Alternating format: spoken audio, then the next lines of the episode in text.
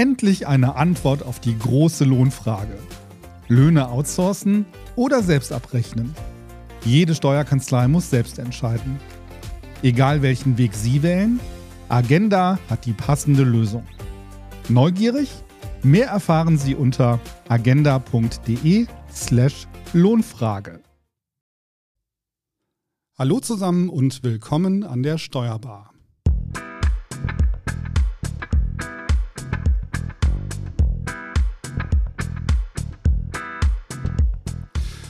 Wir sprechen heute über das Thema Hygienemanagement in der Kanzlei und im Unternehmen. Mein Name ist Frank Hüsken. Die NWB Akademie veranstaltet in Kooperation mit dem Studieninstitut für Kommunikation am 14. und 15. September ein Seminar zu eben diesem Thema. Und wir haben heute den Referenten Christian Otto hier bei uns im Studio zugeschaltet und sind ganz gespannt, ob wir schon ein bisschen was aus ihm herauskitzeln können. Hallo Christian.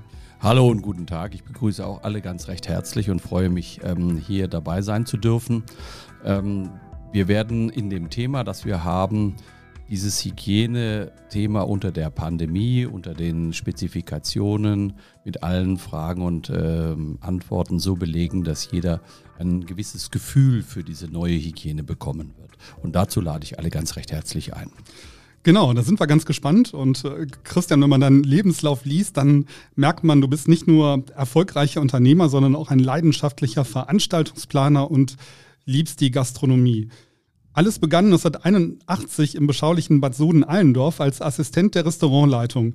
Was hast du für Erinnerungen an diese Zeit? Nun, das war eine Zeit, in der man noch arbeiten musste, sollte und durfte.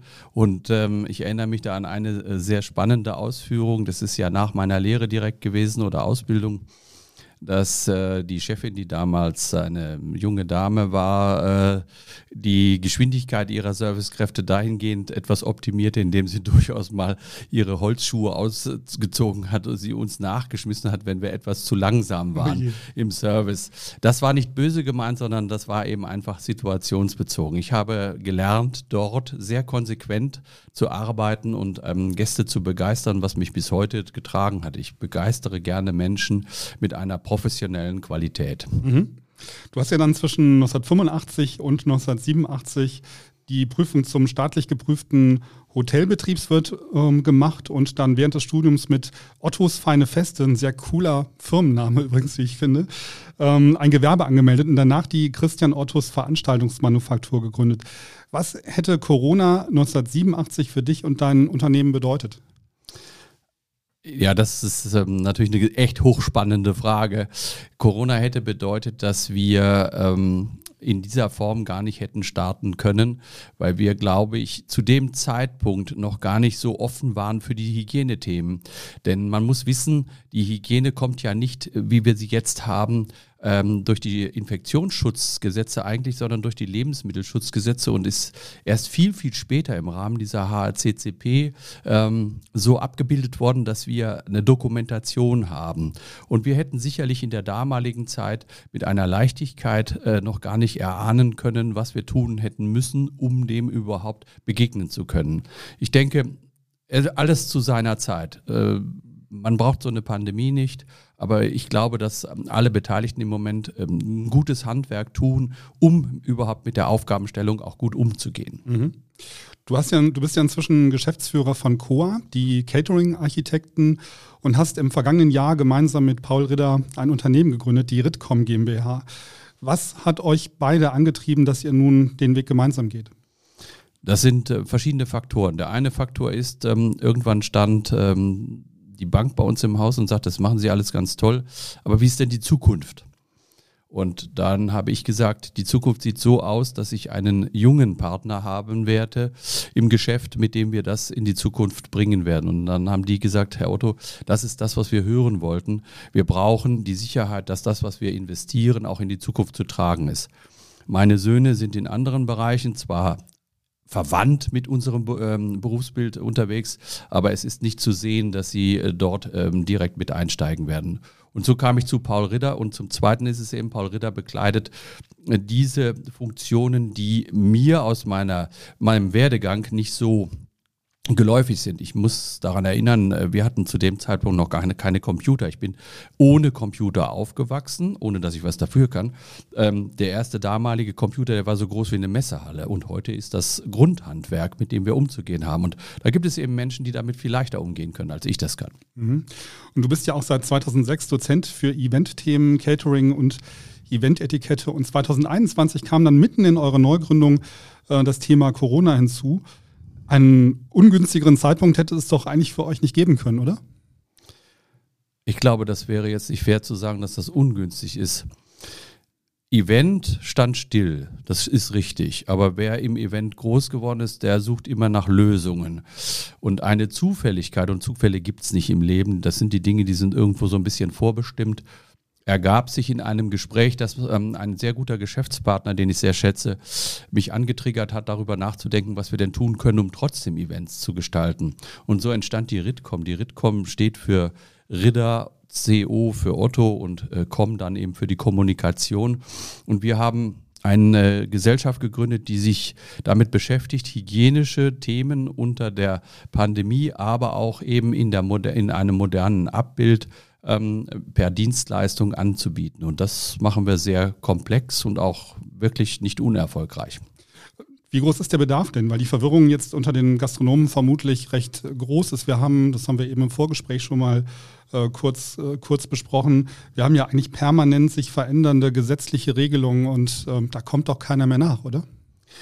Ja, die Gastronomen können einem wirklich in der Sache sehr, sehr leid tun, weil sie werden so ein bisschen getrieben von der ähm, politischen und von der Regierungsseite und sind so ein bisschen ähm, haltlos unterwegs. Man schreibt gewisse Dinge vor und hätte gern, dass sie gewisse Maßnahmen äh, treffen. Das Problem ist, dass die Kontrolle, und ich erinnere beispielsweise an eine Ampel, jeder weiß, wenn ich über die Ampel fahre, rot, habe ich ein Problem. Und äh, diese Stellungen gibt es in der Gastronomie zu wenig. Man weiß nicht genau, wie man mit den Aufgaben der Pandemie umzugehen hat. Die Zukunft wird, sie, wird die sein, dass der Gesetzgeber seine gesamten ähm, organisatorischen und damit auch verbundenen Kontrollmaßnahmen neu zu organisieren hat. Man ist, wenn man jetzt so von meiner Seite aus als Dozent darauf schaut, er gibt sich schon ein sehr, sehr klares Bild, wie das auf Zeit zu sein hat. Aber der User, in diesem Fall der Gastronom, der Hotelier, der Eventmann, die Location, die äh, Kulturschaffenden, die sind aktuell etwas ähm, vom Kopf gestoßen und das ist auch etwas, was mir persönlich sehr leid tut. Und wir versuchen mit unserer Organisation, unserer Company dort zu helfen, indem wir eben ähm, unterrichten, äh, durch Strukturen helfen und eben auch entsprechende Konzepte hilfreich äh, unterstützen. Wie geht man daran? Nimmt man sich zunächst mal den existierenden Hygieneplan und baut den dann aus? Oder was, was mache ich als Gastronom? Ich glaube, das Erste ist erstmal, dass der Gastronom wissen muss, dass er ein Hygienekonzept zu haben hat. Auch das ist nicht so deutlich ausformuliert, leider. Das ist ein Problem. Dieses Hygienekonzept kann einfach gestrickt sein. Es, ähm, kann, man kann es in Verbindung mit der zuständigen Behörde, da ist das Ordnungsamt eine Ecke, da wäre das Gesundheitsamt eine weitere Ecke und da ist natürlich die Veterinärämter ähm, ein nächster Punkt. Mit diesen zusammen ähm, kann ich mein Hygienekonzept erstellen. Da unterstützen wir selbstverständlich. Und dieses Hygienekonzept ist jetzt ähm, nichts, was man als ähm, spielerisch betrachten sollte, sondern es hat ein hohes Maß an Verantwortung, weil man übernimmt als Gastronom, der man ja seine Räumlichkeiten öffnet für die Gäste, die Verantwortung für die Fürsorge der Gäste, dass dort eben nichts passieren kann. Und diese Verantwortung, die Verpflichtung, diese damit zusammenhängenden ähm, Themen, die müssen wir neu lernen, die waren uns so nicht geläufig.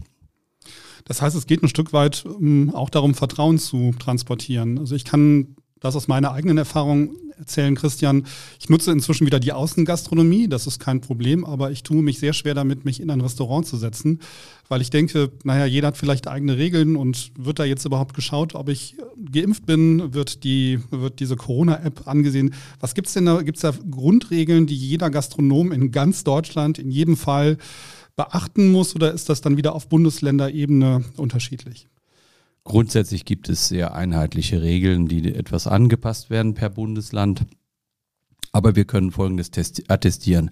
Wir brauchen in jedem Fall eine protokollarische Nachverfolgung, ob die elektronisch ist, was sehr zu empfehlen ist. Weil wir dann DSGVO-konform sind. Wir brauchen keine weiteren Unterlagen und müssen auch die Mitarbeiter damit nicht beschäftigen. Viele Gastronomen haben das sehr clever gelöst. Sie haben es am Tisch als Aufsteller oder als Aufkleber und am Eingang. Das wird eingescannt. Das ist mal Punkt eins. Punkt zwei ist das Betreten der Restauration des Biergartens immer mit Mund-Nasenschutz. Punkt drei ist die Desinfektion der Hände. Das ist ein Prioritätsschutz. Punkt drei ist die Zuweisung gewisser Plätze. Das funktioniert nicht immer, weil natürlich diese Freizügigkeit dadurch auch eingeschränkt wird.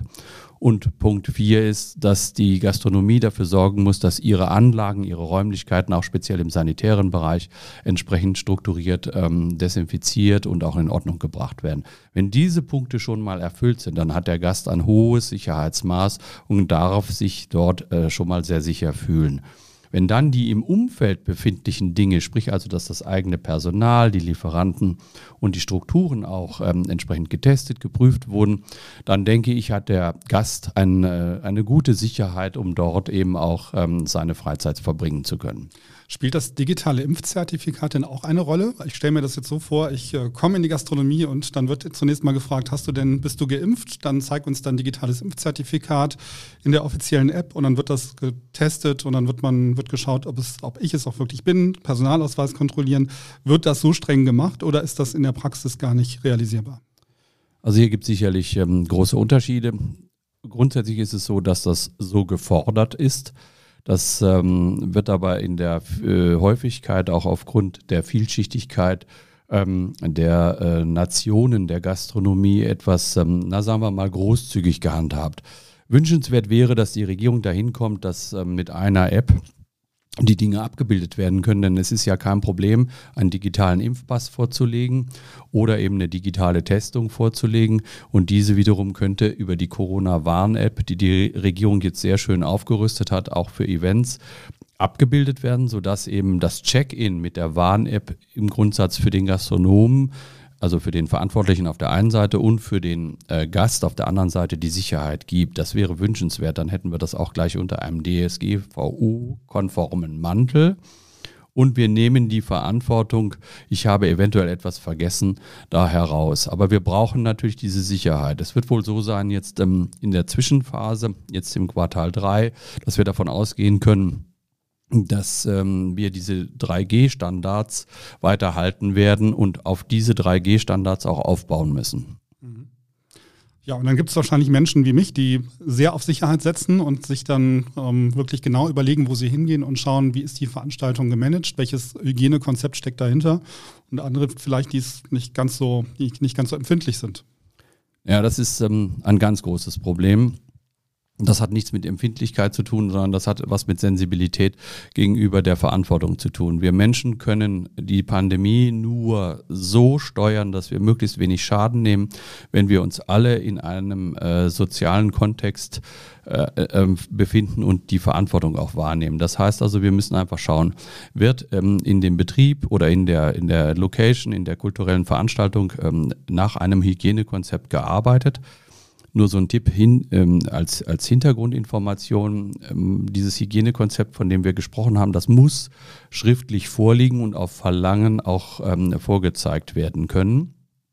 Also wird danach gehandelt, das sieht man relativ schnell, denn zu einem Hygienekonzept gehört eben auch, dass eine Beschilderung, Bebilderung da ist. Und diese Beschilderungen sollen eben mit Piktogrammen gearbeitet sein, sodass jede Nation, jede Religion und auch jede Bevölkerungsschicht, auch eben Kinder, gut damit umgehen können. So, und dann geht es eben weiter. Man merkt relativ zügig, wie ist die Restauration, die Hotellerie organisiert? Wird es großzügig gehandhabt, um das mal so zu formulieren? Oder ist man eher sehr stringent und auch vielleicht ein, äh, gefühlt etwas strenger? Die Strenge ist hier der Vorteil, ohne dass man Einschränkungen vornehmen muss. Wenn wir streng achten ähm, auf die Dinge, dann haben wir eben eine große Chance, die jetzt ähm, in dem Raum, im Raum stehende und sich leider doch ausbildende vierte Welle besser in den Griff zu kriegen als vor einem Jahr. Mhm. Dieses äh, Hygienekonzept, das gilt vermutlich nicht nur für Veranstalter, sondern auch für Unternehmen, für Steuerberater, Kanzleien. Wie erfahre ich denn, welche aktuellen Regeln für meine Kanzlei oder für mein Unternehmen gelten? Wie viele Mandanten dürfen gleichzeitig in die Kanzlei kommen? Gibt es eine Masken Maskenpflicht? Ähm, wie bekomme ich das raus? Also es gibt grundsätzlich für jedes Bundesland, das ist definitiv auf die Frage von vorhin äh, gezielt nicht einheitlich. Es ist bundespolitisch einheitlich geregelt, aber das Bundesland hat Gestaltungsfreiheiten. Es gibt also für jedes Bundesland eine Ausführung. Diese Ausführung wird wiederum ähm, landespolitisch runtergebrochen auf die Regionen, sprich auf die Landratsämter, dann auf die Kommunen und man kann, ähm, und dazu sind die auch ähm, verpflichtet, mit der regionalen entsprechenden Behörde sich in Kontakt äh, begeben und abfragen, wie das Hygienekonzept auszusehen hat. Grundsätzlich kann man das auch über uns, über das Studieninstitut abfragen. Wir schreiben nicht für andere, außer es gibt eine Auftragsarbeit. Aber auf die Frage hin, es muss für jeden Betrieb ein Hygienekonzept vorliegen. Und jetzt kommen wir natürlich zu einem sehr spannenden Thema. Wir laufen dahin, dass im Grundsatz jeder Betrieb einen Hygienebeauftragten auf Zeit haben wird, weil wir ohne diese fachliche Qualifikation, die jetzt aber nicht so üppig ist wie ein Studium, sondern eben eine tertiäre Weiterbildung darstellt mit einer entsprechenden kleinen Abschlusssituation. Ohne diese fachliche Qualifikation kommen wir gar nicht so weit, dass wir ein Verständnis für diese Hygiene entwickeln können und dieses Verständnis dann eben auch auf unsere Gäste stülpen können. Das entspricht dann vermutlich den Arbeitsschutzbeauftragten, die es ja jetzt auch schon in jedem Unternehmen gibt. Und ähm, ja, ist das dann eine Erweiterung des Arbeitsschutzbeauftragten oder glaubst du, dass das wirklich eine eigene Position ist, die man aufgrund der Wichtigkeit im Unternehmen schaffen muss? Nun, es ist davon aus, wir, wir müssen das jetzt etwas trennen. Das müssen wir jetzt der Ehrlichkeit halber tun. Der Arbeitgeber hat den Arbeitsschutz ja in seiner Verpflichtung gegenüber den Arbeitnehmern ähm, verankert. Das wird über verschiedene gesetzliche und auch Rahmenbedingungen ähm, geregelt. Der ähm, äh, Arbeitnehmer ähm, hat damit einen, einen, einen Schutz, das nennt man, das sind die Schutzbefohlen. Und es ist jetzt aktuell davon auszugehen, dass äh, der Arbeitsschutzbeauftragte zusätzlich aus- und weitergebildet werden kann, sodass diese Hygienebeauftragung damit abgedeckt werden kann. Aber wir müssen eben feststellen, dass jetzt für diese Erweiterung und für das, was die Pandemie damit ausgelöst hat, wir in den Betrieben einen erweiterten Arbeitsschutz zu leben und auch zu gestalten haben. Und das ist eine Verpflichtung. Man kann bereits die ersten Anzeichen sehen, dass die Berufsgenossenschaften nachfassen und prüfen, ob das entsprechend umgesetzt wird. Nur so ein ganz kleines Beispiel am Rande. Der Einsatz der Maske, ob es eine OP-Maske ist, ist zugelassen oder eben auch die FFP2-Maske zugelassen, ist geregelt dahingehend A, wie lange, B, welche Pausenzeiten. Sie alle nutzen diese Maske, weil sie es müssen, sollen, möchten und sie wissen, dass das Luftholen nicht immer einfach ist. Und so regelt der Arbeitsschutz, wann, wie lange eine Maske kontinuierlich zu tragen ist und wie viel, ähm, ich sag mal, Freiatmungszeit dann automatisch gegeben werden muss.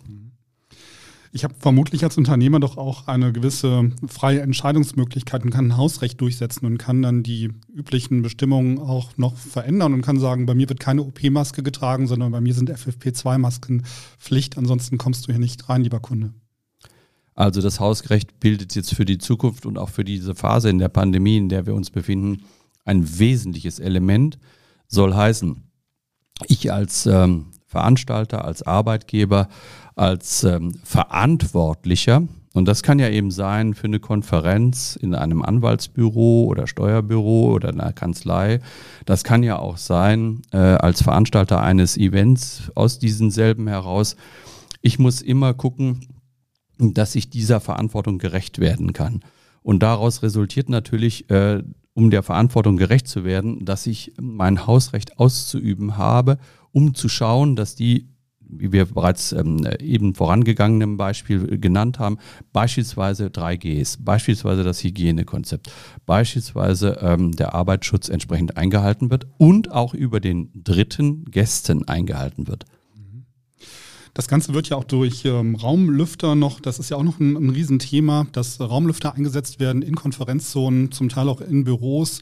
Da ist der Markt an Raumbelüftungsgeräten ja riesig groß. Es reicht vermutlich nicht, dass ich da einfach so ein, ja, so ein, so ein äh, handelsübliches Lüftungsgerät hinsetze, was ähm, einen HEPA-Filter hat, ein bisschen was rausfiltert. Kannst du da irgendwie einen Tipp geben, was man sich als äh, Unternehmen oder als äh, Steuerberaterkanzlei in so einen Konferenzraum hineinsetzen sollte?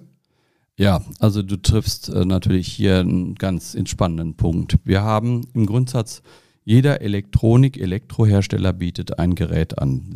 Man kann es bei einer bekannten Möbelmarke mit fünf äh, beziehungsweise vier Buchstaben kaufen, genauso wie bei einer entsprechenden Discountermarke mit gleicher Buchstabenzahl. Nur es geht jetzt darum, was kann dieses Gerät und auf welcher Filter beziehungsweise Arbeitsbasis basiert dieses Gerät. Grundsätzlich sind folgende Unterschiede. Wir haben die HEPA-Filtration, bildet eine Lösung, kommt aus der Industrie, hat aber den Nachteil, dass der Filter Sondermüll ist und im Filter bilden sich Viren und Keime, weil die nicht vernichtet werden. Das macht diese HEPA-Filtration nicht. Mhm. Es gibt jetzt Lösungen, HEPA plus C, HEPA plus Hitze, die löst dieses Problem. Dann ist der Filter auch nur noch ähm, indirekter Sondermüll, kann also mit dem Hausmüll in den Verbrennungsbereich entsorgt werden. Nächste Stufe wäre die elektrische Ionisation, geschlossen oder offen. Kann man sehr gut mit umgehen, passt auch ähm, energetisch, kommen wir gleich noch zu. Und dann gibt es eine Plasmatechnologie und es gibt noch äh, eine Ozonus, äh, Ozonisierungstechnologie. Diese Geräte haben, äh, die letzteren Geräte haben den Riesenvorteil, ich habe wenig, ähm, äh, wenig Inspektions- und Wechselthemen. Und sie vernichten ähm, das Böse, in, so wie wir es jetzt sehen, beispielsweise eben Viren, Keime, die sie in der Luft finden, im, Durch, im Durchzug. Grundsätzlich ist Folgendes festzustellen. Wenn wir in einem Konferenzraum sind, ist der Konferenzraum ja geschlossen zu halten. Natürlich können wir die Fenster öffnen und wir können die Fenster schließen. Wir stellen uns aber vor, draußen hat es Minusgrade oder draußen hat es eine Straßenbahn oder draußen fährt der Rettungswagen vorbei. Das ist für bestimmte Entscheidungsfindungen ein äh, nicht optimaler Prozess und ein nicht optimales Umfeld. Also setzen wir Geräte ein. Die Geräte müssen einfach unter dem Gesichtspunkt gesehen werden, was passt zu mir und Achtung, welcher Anschaffungspreis, denn der ist nicht unerheblich. Das geht von 200, 300 Euro oder auch drunter mhm. los bis in die Tausende. Und ganz wichtig ist folgendes: Sekundärkosten. A, der Wechsel, das ist noch nicht schlimm. B, und jetzt kommt's, die Stromaufnahme. Die Rechnung kommt am Ende des Jahres. Und viele dieser Geräte benötigen enorm viel Energie, um die Luft im Raum zu, ähm, äh, zu filtern. Und da kann man ganz clever mit einer ganz einfachen Technologie unterstützen, indem man in dem Raum ein kleines Lüftungssystem hat. Ein wirklich preiswerter, vielleicht auch optisch gut passender Hauslüfter, der die Luft verwirbelt und der Reinigung zuführt. Dann kann man den Wirkungsgrad erhöhen, aber man muss diese verschiedenen Faktoren zusammensetzen. Wir können jetzt im Interview nur einen kleinen Überblick darüber geben. Das ist ein sehr, sehr umfassendes Thema und ich glaube, es kommt jede Woche ein neues Gerät hinzu. Ja, und diese Geräte werden dann vermutlich auch hauptsächlich in Konferenzzonen eingesetzt und nicht in jedem einzelnen Büro, oder? Es gibt ja Bürogebäude, die, weiß ich nicht, 150, 200 kleine Einzelbüros haben. Da wird man vermutlich weiter mit Lüften arbeiten, oder wie schätzt du das ein? Ähm, also, grundsätzlich ist es so, jetzt sind wir wieder beim Arbeitsschutz. Der Arbeitgeber muss eine reine Raumluft zur Verfügung stellen, das heißt also virenfrei, infektionsfrei. Also sind verschiedene Arbeitgeber etwas unter Druck aktuell. Man kann über die RLT, sprich Raumlufttechnische Anlagelösungen, fix einbauen für den gesamten Komplex und hat das dann über diese RLT-Anlage ganz gut gelöst. Lässt sich auch finanziell ganz gut clustern. B ist es so, ähm, auch die Gastronomie, die Hotellerie und die Konferenz äh, und die Kultur ähm, Bereiche müssen entsprechend Raumluft gefiltert werden. Das äh, sieht einfach auch die Gesetzgebung vor, dahingehend, dass ich den Schutz reinbringen muss. Wir haben nicht, äh, dürfen nicht die Schulen vergessen, die gerade wieder in einer ganz intensiven Diskussion sich befinden. Ähm, es ist aber so, wir müssen die Verhältnismäßigkeit überprüfen. Wie kann ich diese Raumgröße, die ich vorfinde, mit optimalen Bedingungen so bespielen, dass ich eben dort eine Virenfreiheit und Keimfreiheit herstellen kann. Raumlufttechnische Anlagen, um das nochmal zu sagen, sollten nicht außer Acht gelassen werden. Die sind ja fix verbaut und ich kann an diese raumlufttechnischen Anlagen unproblematisch andocken. Wie siehst du dieses Thema mit den Plexiglasscheiben? Man sieht ja manchmal Mitarbeiterinnen und Mitarbeiter, die hinter Plexiglasscheiben sitzen und dann keine Maske tragen. Da weiß man aber jetzt inzwischen ja auch, dass die Aerosole ja nicht Halt machen vor einer Plexiglasscheibe. Wie schätzt du das ein, wenn du, wenn du so etwas in der Praxis siehst? Ja, da begibt sich der Gesetzgeber aktuell etwas auf Glatteis, um das mal so zu formulieren. Also aktueller Stand ist ähm, in den Landesverordnungen und auch Regionalverordnungen, Kommunalverordnungen Äh, Sie als Mitarbeiter, wenn Sie in einer Ausgabefunktion sind oder in einer Präsenterfunktion oder in einer Empfangssituation, müssen entweder ein MNS, sprich Mund-Nasenschutz tragen, oder sie haben eine Plexiglasscheibe. Und jetzt kommen wir zu deiner Frage und die ist berechtigt.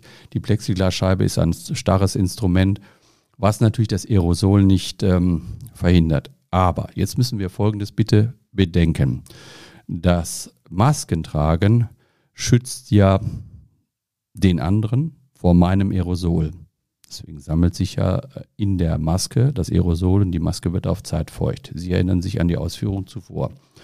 Und ich möchte damit erreichen, als der dort Stehende, dass ich keinen anderen infizieren kann. Der andere, der zu mir kommt, muss theoretisch eine Maske tragen. Somit wäre die Plexiglasscheibe im Grunde genommen eine Lösung. Aber in dem Sinnbild, das wir jetzt eben vor Augen äh, verbalisiert hatten, ist das ein bisschen schwierig darzustellen, weil das Aerosol in der Sache keinen Halt macht. Ähm, Habe ich als Arbeitgeber denn auch die Verpflichtung, meinen Mitarbeitern jetzt so einen Mund-Nasenschutz oder auch ähm, Desinfektionsmittel und Handcreme zur Verfügung zu stellen? Oder gehe ich davon aus, dass das jeder von zu Hause selber mitbringt? Also die Frage im Eingang eindeutig ja, gemäß der Gesetzgebung. Der Arbeitgeber hat die Verpflichtung, nicht nur Seife, Wasser und entsprechende Anlagen zur Verfügung, sondern auch den Hautschutz, dementsprechend auch Mund-Nasenschutz, dementsprechend auch Desinfektion, dementsprechend auch weiterführende Maßnahmen wie beispielsweise Raumlüftung und so weiter. Das ist eine Verpflichtung des Arbeitgebers. Hier sollte man mit dem Arbeitgeber auf Augenhöhe abwägen, was Sinn macht an welcher Stelle. Spätestens, wenn die Hygienebeauftragten im Unternehmen sind, dann wird sich das Thema erledigen, weil dann die Sensibilität ähm, sich ergeben muss, denke ich mal. Ich würde gerne mal auf das Thema Hindernisse zu sprechen kommen, Christian. Wie gehe ich denn damit um, wenn ein Mandant oder ein Kunde sich weigert, ähm, eine Maske zu tragen? Er sagt dann, kommt rein und sagt, ich brauche keine Maske, ich habe einen Attest. So, jetzt steht er vor mir. Wie gehe ich damit um? Ja, das ist ähm, so ein bisschen diese Szene, die wir ja auch in den Medien jeden Tag ähm, gespielt bekommen, die am Wochenende gerne demonstrieren geht. Sie sind der Meinung, dass die Pandemie äh, vielleicht gar nicht existent ist und dass die Auswirkungen der Pandemie auch nicht ähm, so greifbar sind. Grundsätzlich muss man dazu Folgendes feststellen aus der hygienischen Seite. Die Pandemie hat den Nachteil, dass sie nicht so sichtbar ist für uns und alles, was nicht so sichtbar ist, ist für den Menschen nicht so sehr greifbar. Das ist mal der erste Punkt. Der zweite Punkt ist jemand, der sich an die Regeln nicht hält. Und ich erinnere bitte an meine Ausführung mit der roten Ampel die kann man gerne überfahren, aber da entstehen neue Gefahren, die sind gesellschaftlich überhaupt nicht einzuordnen. Und so ist das auch mit dem Nichttragen der Maske. Im gesellschaftlichen Rahmen und in der gesellschaftlichen Vorgabe für eine Situation, für eine Räumlichkeit ist eben die Allgemeinpflicht des Tragens einer Maske und der hygienischen Maßnahme, die Hände zu desinfizieren, einfach vorgeschrieben und daran ist, äh, muss man sich halten. Und man muss, wenn diese Person kommt, sein Hausrecht ausüben. Mhm. Wie gehst du in der Gastronomie, Gastronomie damit um, wenn du das Gefühl hast, dass sich ein Betrieb nicht an die Hygienemaßnahmen hält? Ich vermute mal, du sprichst es offen an. Im nächsten Schritt wirst du die Gastronomie vermutlich nicht mehr betreten. Oder gehst du dann so weit, dass du sagst, naja, also eigentlich ist das, muss, müsste das auch gemeldet werden? Ja, das ist ein ähm, sehr spannendes Thema. Wir gehen die Schritte wie folgt an. Ich würde, wenn ich feststelle, dass die Gastronomie sehr großzügig ist in der Auslegung ähm, der entsprechenden hygienischen Vorschriften, auf den für mich sichtbaren Verantwortlichen zugehen und würde ihn ansprechen, wo das Problem ist, warum das so gelebt wird. Wenn ich feststellen sollte, dass äh, es hier Unzulänglichkeiten gibt, dann äh, würde ich zumindest mal in meinem Freundes- und Umfeldkreis und auch in meinen Gesprächskreisen äh, darauf hinweisen, dass ähm, wenn unter Umständen ähm, hier Probleme entstehen können, man müsste sich vielleicht extra schützen. Das Denunzieren ist natürlich in Deutschland so eine ganz problematische Geschichte, aber wir müssen ja davon ausgehen, dass es hier um Schutz Dritter, Vierter und Fünfter geht. Und somit ist natürlich das Einschalten einer entsprechenden Kontrollbehörde durchaus äh, legitim um andere Menschen vor vielleicht einer Unzulänglichkeit oder vielleicht auch vor Barrieren zu schützen, weil äh, der Gastronom oder die angesprochene Person das gar nicht verstanden hat, um was es geht. Ich habe ja noch eine Frage stehen, aber die hat sich eigentlich schon fast erledigt, nämlich die Frage, ob mir der Zutritt zu einem öffentlichen Gebäude oder zu einer Veranstaltung verboten werden kann, wenn ich nicht geimpft, genesen oder getestet bin. Durch, die, durch das Hausrecht ist das schon eigentlich. Ähm, ja, die Frage beantwortet sich aufgrund unserer Fragen, die wir beantwortet haben, selbst. Es ist in jedem Fall so, dass ich eines der Gs erfüllen muss und derjenige, der das Hausrecht hat, muss diesem Hausrecht auch ähm, eine Ausführung äh, zukommen lassen, muss sagen, das funktioniert nicht. Entweder kommen sie zu uns und sind getestet oder sie haben eine andere Möglichkeit des Nachweises. Wir können das auf keinen Fall verantworten, weil das hatten wir ja in verschiedenen anderen äh, Fragestellungen jetzt eben schon behandelt. Die Problematik ist der Verantwortung. Und wenn jetzt beispielsweise Sie einladen zu einer Konferenz in Ihrem Steuerbüro, in Ihrer Kanzlei und äh, sie beachten die Maßnahmen nicht, sie sind großzügig und es weist ihnen jemand nach, dass äh, dieser ähm, Gast, der ja schutzbefohlen ist, muss man sich immer vor Augen führen, ähm, einen Schaden nimmt, indem er einer Infektion, äh, sich eine Infektion zugezogen hat und überträgt das innerhalb der Familie und es kommt zu einem dummen Fall zu einer verstärkten Erkrankung, dann ist das ein echtes Problem, was auch die Versicherungsbranche im Moment noch nicht hundertprozentig im Griff hat. Und ich kann nur davor warnen, weil diese Verantwortung möchte niemand tragen und die kann auch letztlich keiner tragen. Also gehen wir doch lieber den einfacheren Schritt und sagen, bei uns gilt das Infektionsschutzgesetz, damit haben wir eine Hygienekonzeption und damit bitte ich Sie entsprechend sich so und so zu verhalten. Glaubst du, Christian, dass wir irgendwann wieder Hände schütteln oder wird es neue Begrüßungsrituale geben? Ja, das ist eine häufig gestellte Frage und kann ich gut nachvollziehen. Es ist natürlich auch ein bisschen problematisch. Historisch gesehen werden alle Kinder dahingehend erzogen, gib doch dem Herrn mal oder der Dame die Hand. Äh, und jetzt mussten wir innerhalb von wenigen Monaten lernen, dass das ähm, Infektionsgefahren birgt. Ich gehe davon aus, wenn das Infektionsgeschehen sich eingependelt hat, ähnlich wie es ähm, die Situationskomik ist ähm, bei der Erkältung, dass wir in einer äh, sagen wir mal, in einer jahreszeitlichen und vielleicht abgestuften Form uns begrüßen werden, sodass wir einen Teil aus dem Asiatischen übernehmen werden und einen Teil wieder mit der persönlichen Formel übernehmen werden. Okay, da sind wir gespannt. Es gibt ja gerade auch ähm, von Politikerinnen die, ähm, die spannendsten Begrüßungsrituale und ich ähm, nehme das sehr interessiert wahr. Christian, hast du denn noch äh, Themen, die du gerne an unsere Hörer weitergeben möchtest zum Thema Hygienemanagement? Ich möchte das nochmal zusammenfassen. Ich allen kann Ihnen nur wirklich empfehlen, sich mit dem Thema Hygiene so auseinanderzusetzen, dass es im Betrieb eine entsprechende Verantwortung gibt. Diese Verantwortung ist einfachst aufzubauen mittels einer entsprechenden ähm, Aus- und Weiterbildung um dann den damit verbundenen äh, Rahmenbedingungen auch gerecht zu werden, weil diese Verantwortung, die sie übernehmen und die Sicherheit, die sie damit ähm, aufbauen, ist ja im Grunde genommen ein äh, Zeugnis für die Qualität ihrer Arbeit. Und tun sie es nicht mit leichter Hand ab und tun sie es nicht so ab, das wird schon. Diese Pandemie ist nur steuerbar, weil wir uns alle gut verhalten haben. Und da muss man wirklich alle Bürger loben und alle ähm, Menschen loben, die dort mitgemacht haben und weiterhin mitmachen werden müssen. Wir können es aber nur schaffen, wenn wir hier gemeinschaftlich ähm, an der Sache arbeiten und unsere Verantwortung aufnehmen und auch innerbetrieblich weitergeben. Vielen Dank, Christian. Ich würde gerne an dieser Stelle auch nochmal auf das ähm, Seminar am 14. und 15. September hinweisen, das wir in Kooperation mit dem Studieninstitut für Kommunikation veranstalten. Das verlinken wir natürlich auch nochmal in den Show Notes. Ja, und ähm, jetzt würde ich sagen, da sind wir schon fast am Ende der heutigen Sendung angekommen. Kurzer Hinweis noch, am 16. bis 17. September findet das Steuerberaterforum Berlin statt, in Präsenz und online, gestärkt in die Zukunft, Kanzleien auf dem Weg ins Space Office heißt das diesjährige Motto. Was sich dahinter verbirgt, das findet ihr auf der Landingpage und den Link haben wir euch dann entsprechend auch hinterlegt. Ja, damit sind wir am Ende der heutigen Sendung angekommen und bedanken uns bei Christian fürs Mitmachen, bei euch fürs Zuhören. Und wenn es euch gefallen hat, dann gilt wie immer, wir freuen uns über Sternchen im Podcast-Player, bei YouTube oder wo auch immer ihr uns zuhört. Und natürlich auch auf Kommentare oder auf Fragen aller Art. Schreibt uns einfach an podcast.nwb.de. Tschüss. Tschüss.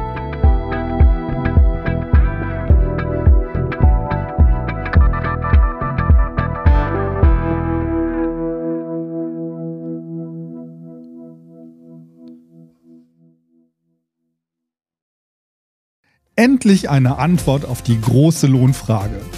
Löhne outsourcen oder selbst abrechnen? Jede Steuerkanzlei muss selbst entscheiden. Egal welchen Weg Sie wählen, Agenda hat die passende Lösung. Neugierig? Mehr erfahren Sie unter agenda.de slash Lohnfrage.